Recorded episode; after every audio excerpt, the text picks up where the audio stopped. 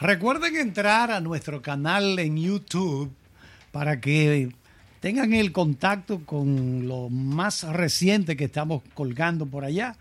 Hemos colgado videos que tienen que ver con cargadores en el día de hoy, de manera que tienen que estar bien atentos a nuestro canal de YouTube porque el CES, edición del año 2019, está pero muy, pero muy caliente. Aquí tengo seis de los productos más prometedores que vamos a estar repitiendo algunas cosas, ¿verdad? Porque se van combinando, pero algunos de los productos más prometedores, por ejemplo, ayer nuestros compañeros Rafael y José Luis hablaban de el televisor que se enrolla.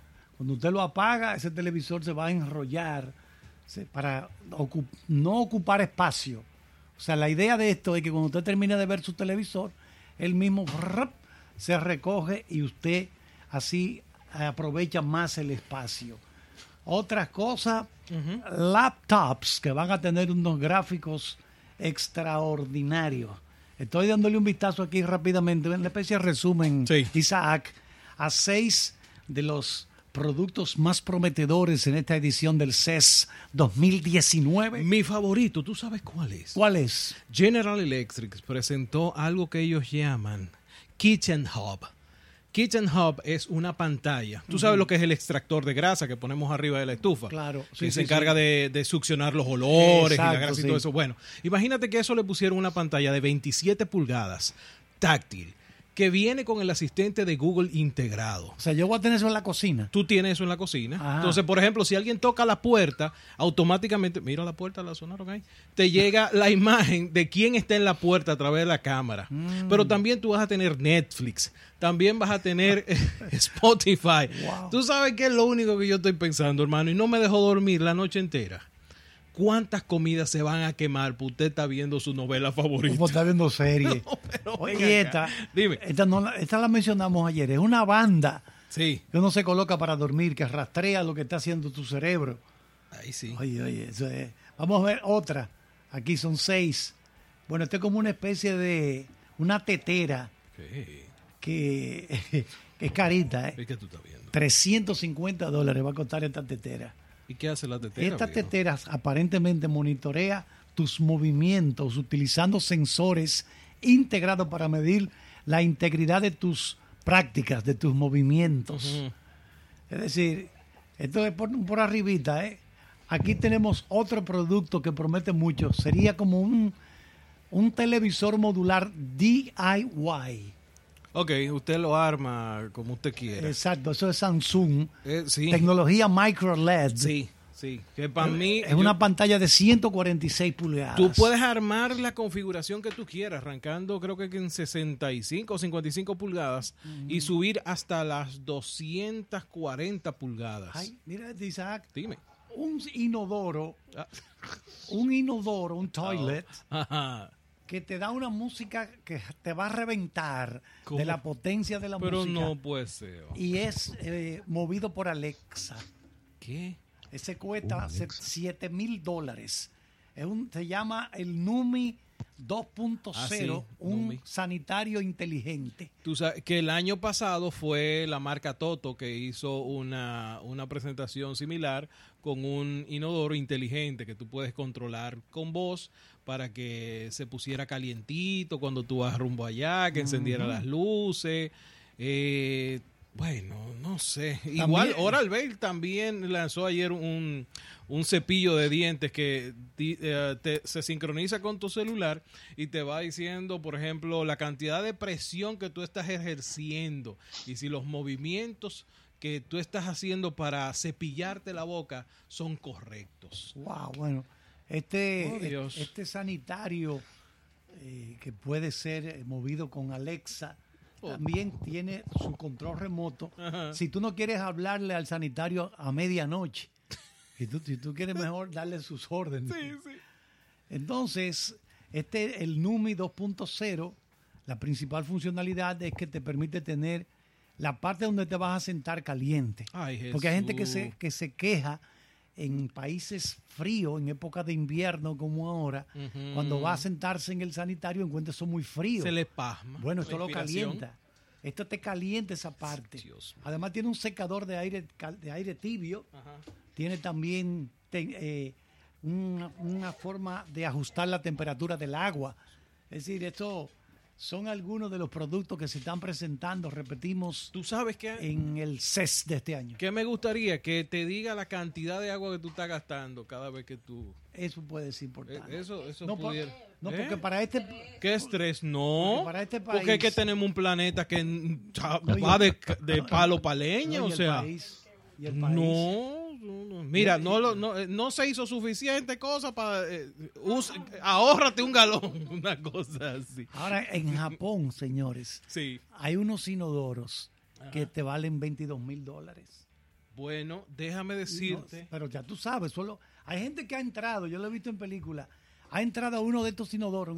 yo puedo, señora, pasar a. O sí, A ver, como no entre. hacerme una Y después que está ahí serio. adentro, dice, ¿y ahora cómo yo opero esto? eh? Sí, sí, Vámonos con sí, los muchachos. sí, adelante, sí. José Luis, adelante, Rafael. La verdad que, que sí, eh, la tecnología eh, siempre nos trae muchas soluciones y al mismo tiempo no- muchas curiosidades eh, y también, eh, ¿por qué no decir? Mucho desconocimiento, porque imagínese usted esos inodoros que, como decía Carlos, eh, más de 20 mil dólares y que cada vez eh, tienen cosas más interesantes y más diferentes y más curiosas eh, y que hacen en las casas de las personas, pues eh, a veces pasaría uno por, por un ignorante y decir, bueno, ¿y ahora qué hago yo? Doña, ahora? haga el favor. Porque no tengo la menor idea de cómo es que voy a descargar este aparato tan moderno. Miren, señores, agradecer, agra- aprovechar para agradecer a, a nuestros patrocinadores que hacen posible que estemos aquí con ustedes en, eh, en este CES 2019, eh, Santo Domingo Motors, eh, Gerdau Metaldón y Cerraduras Toledo, gracias a ellos por, por haber confiado en nosotros y por eh, permitirnos estar aquí y bueno y cubrir los gastos de, de estos viajes y, y poder llevarles todas estas informaciones a nuestra audiencia. Eh, miren, en el día de ayer, Isaac, sé que esto, esto te va a gustar, porque en el día de ayer inmediatamente almorzamos, eh, nos fuimos a el stand de Google.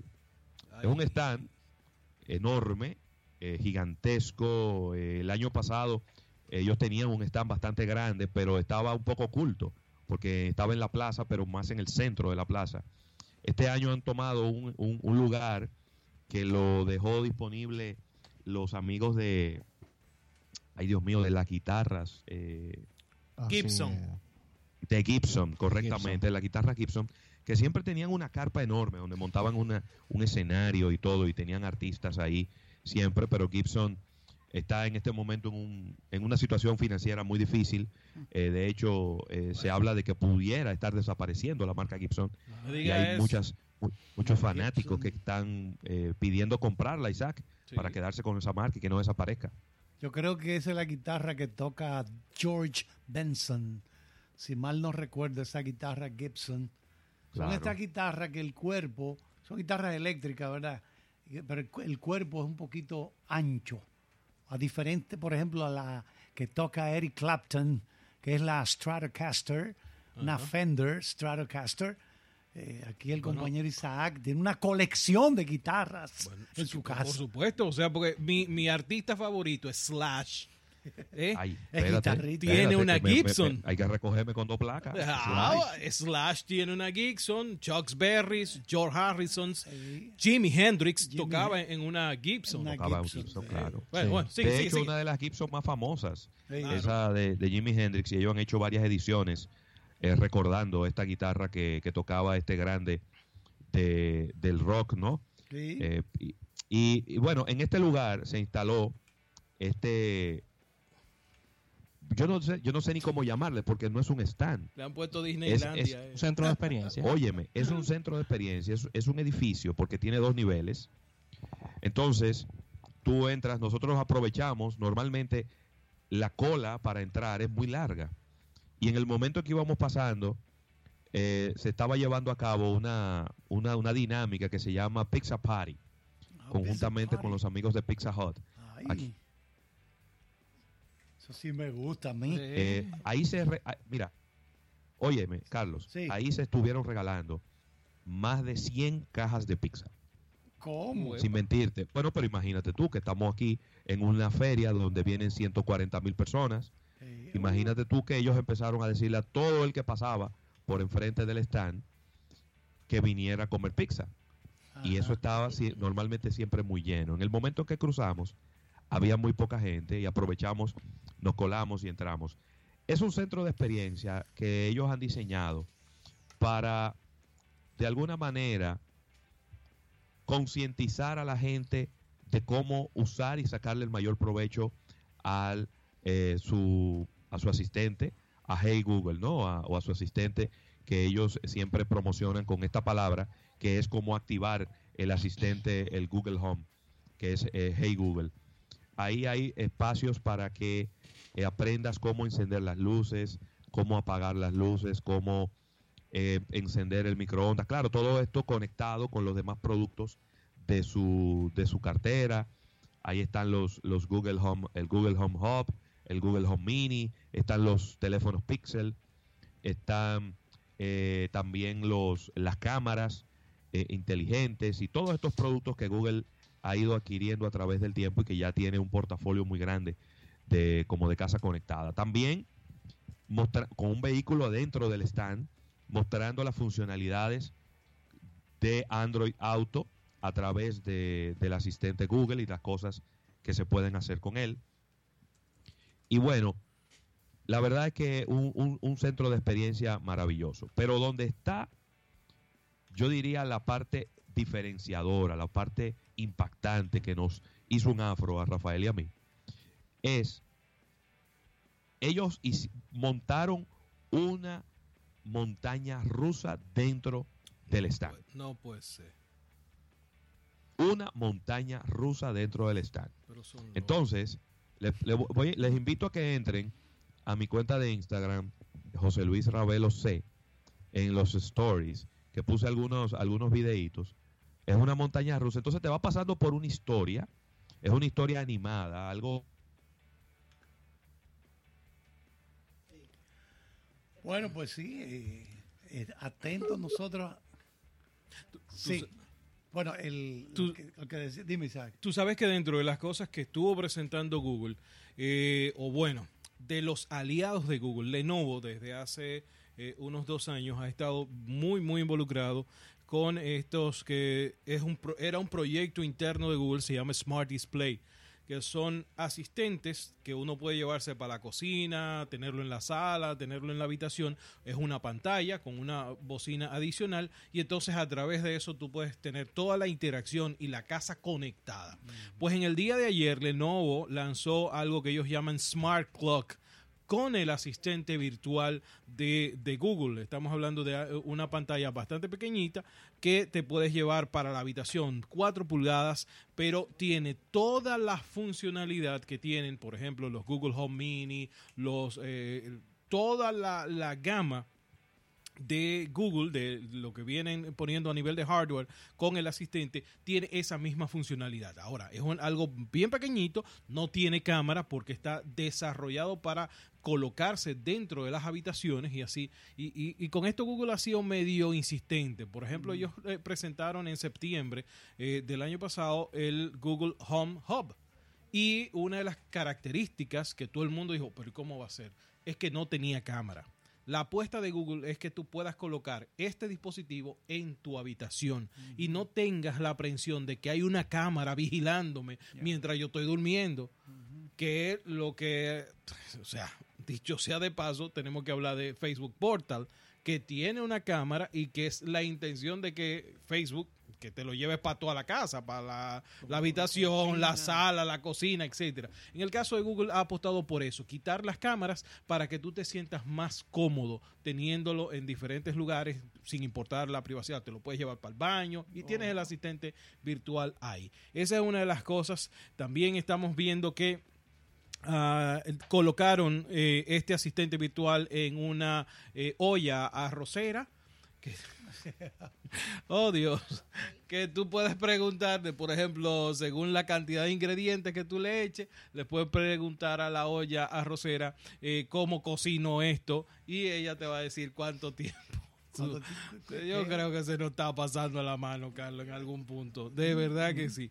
Pero es, precisamente eso, es la cantidad de dispositivos, la cantidad de innovación o cosas que estamos viendo. Y uno de, de los grandes pronósticos para este CES era precisamente que se iba a estar colocando el asistente virtual en prácticamente todo lo vimos y, por ejemplo, tú hablabas al inicio de los lanzamientos de televisores. Bueno, pues eh, LG estuvo lanzando televisores, obviamente inteligentes, con el asistente virtual de Amazon, Alexa. Entonces ya tú vas a tener el asistente integrado en el televisor. Si quieres no hablarle, sencillamente decirle, hey Alexa, eh, ponme Game of Thrones, por decirte algo. Él sabe que va a ir a la, por ejemplo, a la aplicación de, de, HBO y va a cargar Game of Thrones y va a, a, poner los capítulos que vaya. O sea, esa integración con los asistentes virtuales, lo vimos el año pasado, Amazon lo puso dentro de un microondas. O sea, Ahí arrancó el asunto. Después de eso ha estado en prácticamente todo. En el caso de Razer, hablábamos ayer de que lo está integrando con los audífonos. Por lo tanto, tú tienes tus audífonos, estás escuchando la música, puedes tocar un botón y decirle, ve acá, ¿cuál es la capital de Bélgica? y sigue, continúas con tu vida, eh, un asistente va a buscar esa información y te la trae. Dice, mira, la capital de Bélgica es fulano, la población es que yo cuánto. Capital de Mongolia que es una capital un poco rara, ¿verdad? Y ella te va a buscar Ulan Bator. Ulan Bator. Ella el aparato te va a buscar eso. Entonces, esa la, la idea con todo esto, y, uh, yo voy a buscar a ver dónde encuentro unos datos interesantísimos sobre cómo está cambiando la voz, la forma de cómo buscamos.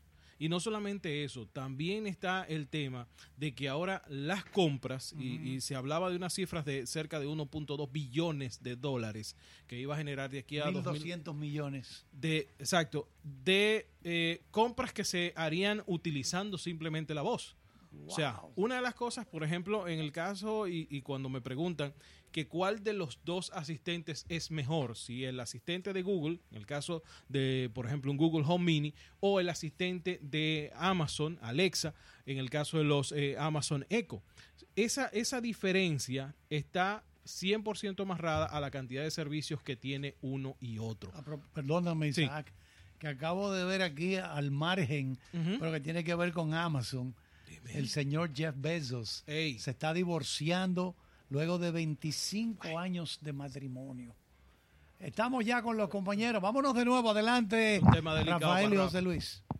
Sí, sí, sí. Bueno, jóvenes, ustedes saben que todas estas transmisiones, siempre cuando estamos fuera de cabina, pues están, eh, eh, dependen mucho de la conexión de Internet y parece que aquí hicieron algún cambio de una red a otra y perdimos ahí la señal por unos minutos.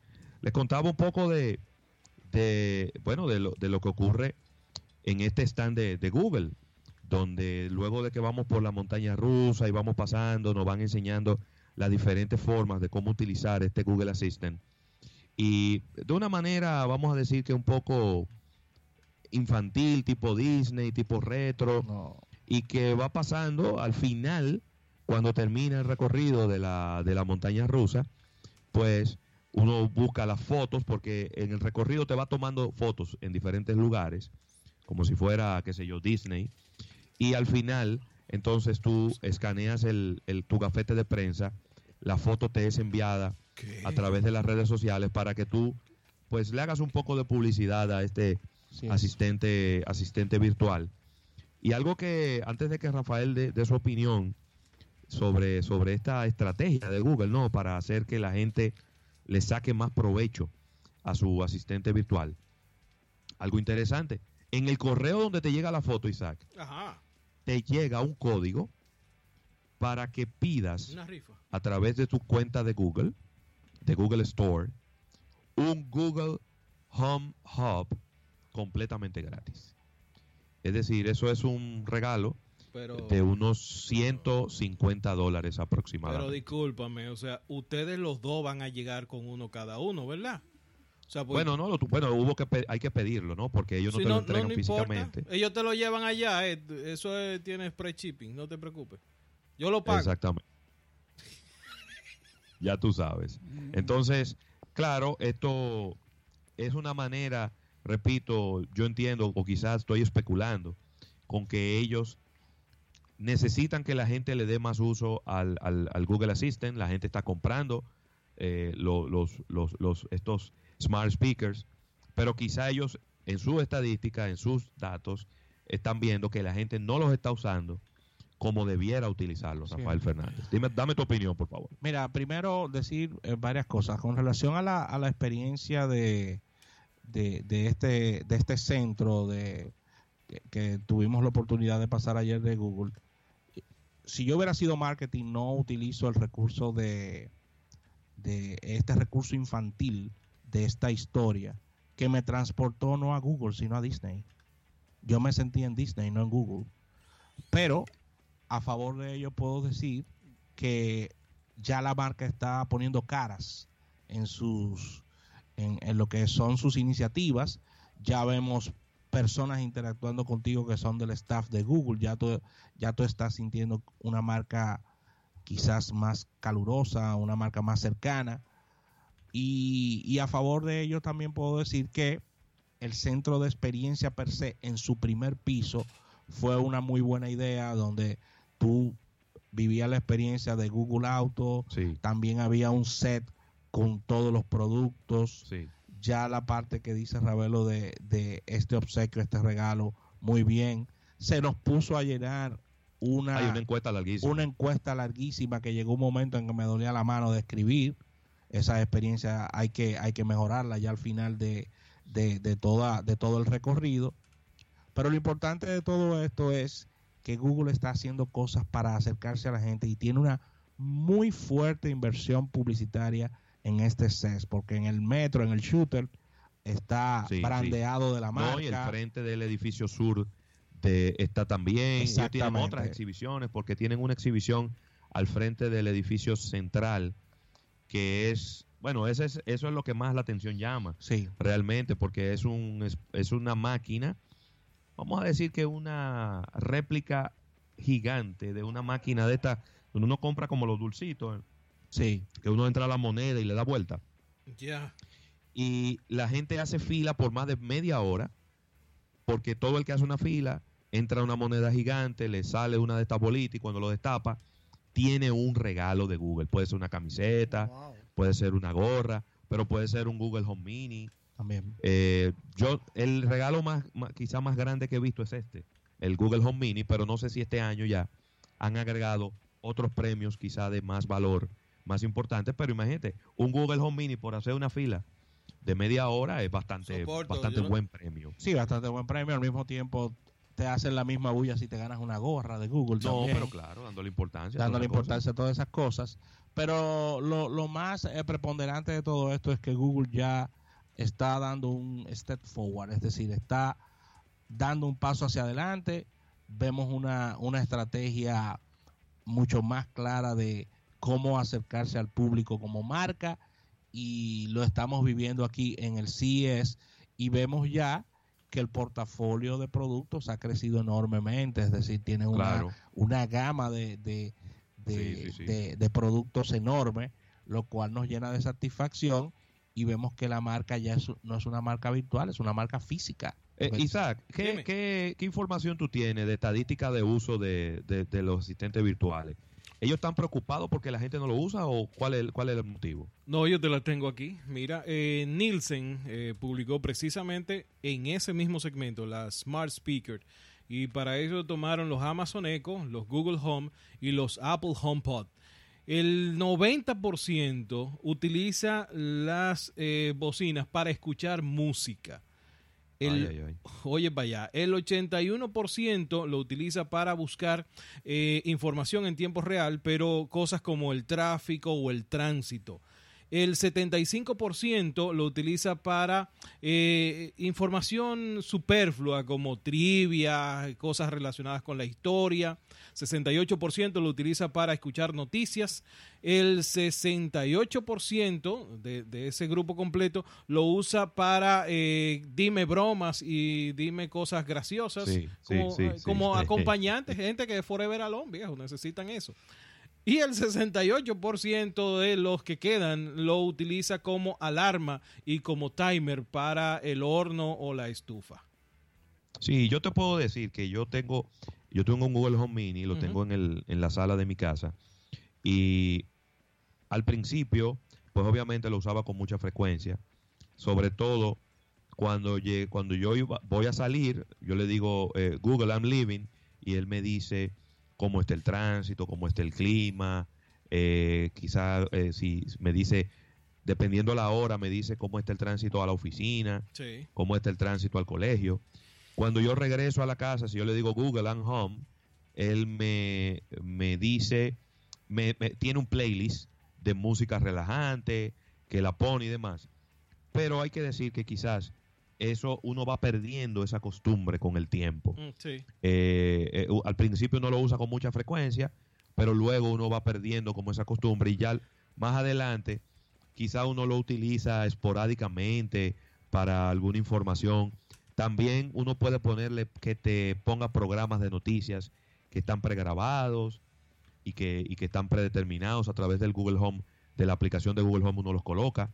Pero creo que ahí es donde está el detalle. Ellos están viendo que la gente lo que lo está utilizando es como una bocina no lo está utilizando como un asistente para poner agendas, para saber cuál es la próxima eh, cita del día. Y creo que ahí es donde está la preocupación de ellos y por eso tanto enfoque en que precisamente la gente utilice el asistente virtual, porque de lo contrario, creo que ahí en ese sentido Alexa está, le está llevando un poquito la, la ellos, delantera. ellos lo que, ellos lo que están buscando es que esto no sea un producto trendy, es decir, que no sea un producto de Claro. moda. De- No, porque se ellos- convierte en un producto de 150 dólares que tú no lo usas y está tirado ahí en la sala de la casa. Sí, un producto trendy porque que ellos, eh, ellos están buscando muchas cosas con este producto que en, en diferentes fases, las cuales tienen que ser cubiertas. ¿A qué me refiero con muchas cosas? Ellos están buscando que dentro de un futuro esto sea un centro de, de, de anuncios de la marca Google. Claro. Eh, de- que esto se convierta también en parte virtual de, de, de tu familia. Es decir, Yo, esta- yo lo veo como el producto que es el vértice de todo lo que Google hace. eso es. Es decir, si tú te creas una dependencia a tu Google Assistant, tú, tú no vas a querer salir del ecosistema de Google. Y eso te va a amarrar al teléfono, te va a amarrar a la cámara, te va a amarrar al buscador, te va a amarrar a, a todo Pero- lo, lo relacionado con Google. Esto entra en el mismo saco de lo que venimos eh, hablando desde hace, desde hace años y es nuestra crítica como mercadólogos, es mucha falta de comunicación y de trabajar más el feel en el producto, es decir, el producto en el campo y en la comunicación también. Excelente. Entonces, entonces creo que hay, hay una brecha importante porque te puedo decir de un producto que tú tienes en tu hogar que del 100% te lo estés utilizando apenas un 10, un 5%, hay problemas y la marca tiene que Claro. revisarse O que lo están utilizando para otra cosa. para otra que cosa. no necesariamente fue para lo que tú lo diseñaste. Interesante esto, Isaac. eh, eh, vamos a. Me están eh, avisando que tenemos que irnos a un break comercial. Sí. Vamos a un break comercial y cuando regresemos hablaremos de Arte Lansing, que estuvimos Mm. por allá ayer, eh, también por, sí, dos marcas retro, Kodak y Polaroid. Así que no se mueva, que venimos con eso cuando regresemos.